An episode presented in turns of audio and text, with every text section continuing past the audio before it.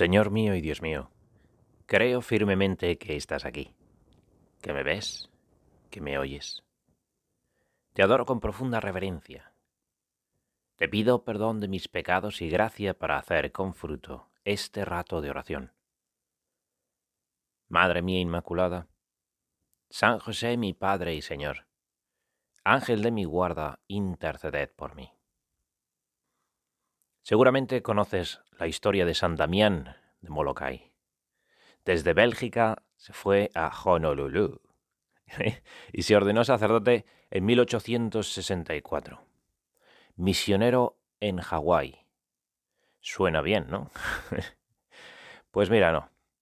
El hecho es que, como sabrás, en aquel lugar todos los leprosos eran mandados a la isla de Molokai para una cuarentena de por vida así de cruel. Allí, abandonados para morir cuando la lepra les hubiera consumido el cuerpo entero. Y por eso, cuando San Damián se enteró de esta situación, se presentó voluntario para ir a Molokai y atender a aquellas almas, sabiendo que cualquiera que pusiera un pie en la isla jamás saldría de allí.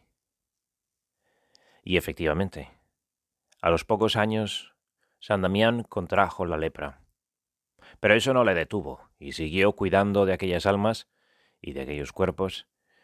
Se le veía a veces rezar el rosario en el cementerio y hacer largos ratos de oración delante del Santísimo. Porque, como decía, es a los pies del altar donde encontramos la fuerza en este confinamiento. Es otra lección para nosotros. Y allí murió en Molokai el 15 de abril de 1889. Jesús, nos has hablado hace unos días del buen pastor, el que da la vida por sus ovejas. Y en el Evangelio de hoy también nos recuerdas que quien recibe al que tú envíes, te recibe a ti mismo. Bueno, cuento esto porque resulta que hace unos días cometí un error de principiante.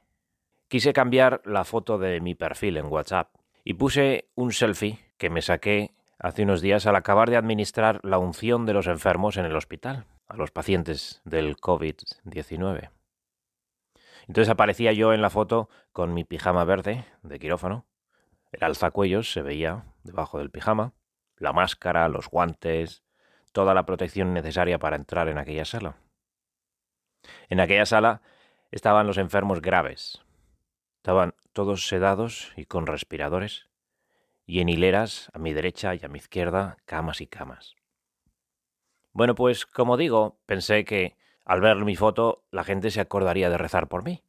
Y ciertamente esa fue la reacción de muchos. Sin embargo, me quedé un poco bloqueado al ver la reacción de otras personas. Por un lado, hay quienes pensaban que yo era una especie de San Damián de Molokai del siglo XXI o algo así, o un sacerdote en las trincheras de la Segunda Guerra Mundial, saltando de trinchera en trinchera, administrando los sacramentos a destajo, arriesgando mi vida. Pero no.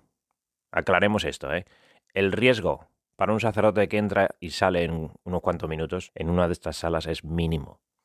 Existe, pero digo, no es el riesgo que tiene una enfermera que se pasa horas dentro de aquella sala y además tiene que estar en contacto con estos pacientes todo el rato.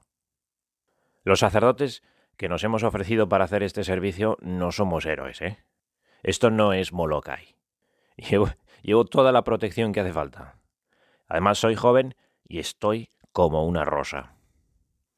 Que vale que hay riesgo de contagio. Pero recuerda al buen pastor.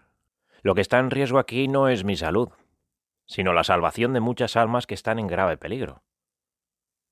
Pero la otra reacción que me dejó perplejo fue gente que me decía que yo era un imprudente. o me pedían que no fuera.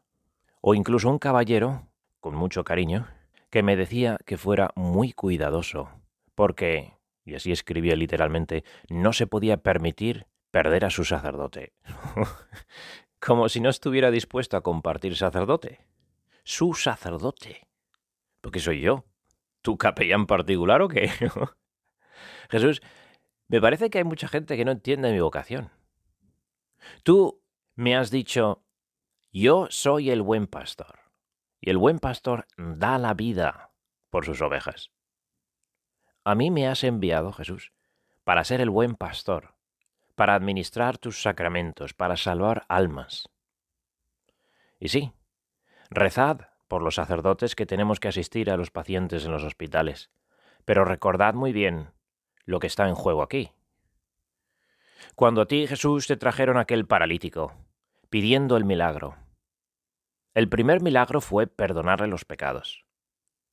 Y ya cuando la gente empezó a murmurar, uh, ¿qué dice este? Solo Dios puede perdonar los pecados. Entonces le curaste también la enfermedad, pero como de regalo, en plan pecata minuta.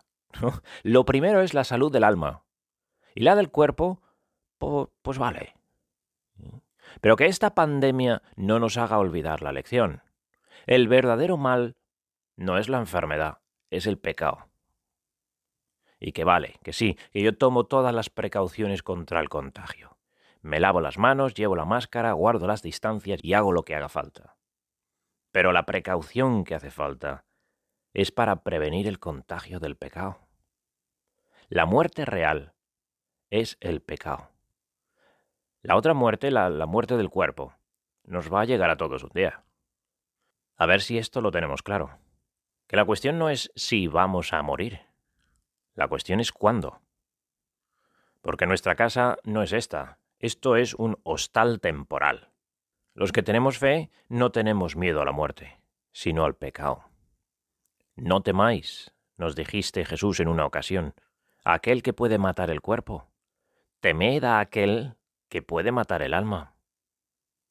Por eso la Iglesia, y por tanto los sacerdotes, ayudamos a las autoridades en esta crisis para que el virus no se extienda, por supuesto. Pero nuestra principal preocupación no es que la gente se lave las manos, sino que se lave en el alma. ¿Cómo puede alguien sugerirme que me cuide mientras hay almas que mueren sin sacramentos?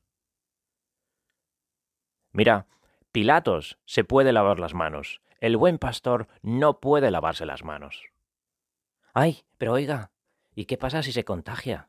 Nada, es que no pasa absolutamente nada. Y entiéndeme, no, estoy hablando aquí de exponer sacerdotes mayores y vulnerables. Estoy hablando de sacerdotes jóvenes, sanotes, como yo, incluso algunos que hemos sido médicos de profesión. Jesús, a mí me llamaste al sacerdocio para enviarme a administrar sacramentos, para llegar a muchas almas. Quien recibe al que yo envíe, a mí me recibe, nos dices en el Evangelio de hoy. A nosotros los sacerdotes, no nos da miedo la muerte.